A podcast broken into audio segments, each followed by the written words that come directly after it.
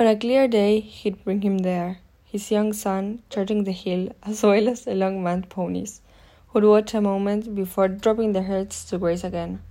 When he finally got him still, he'd crunch so their eyes were level, one hand on the small of his back, the other tracing the horizon, pointing out all the places lived in by the fathers and son before them.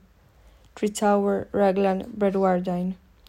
And what he meant by this, but never said, was, Look, look over this land, and see how long the, the line is before you, how in these generations were no more than scattered grains, that from here, in this view, nine, nineteen, ninety years are much the same.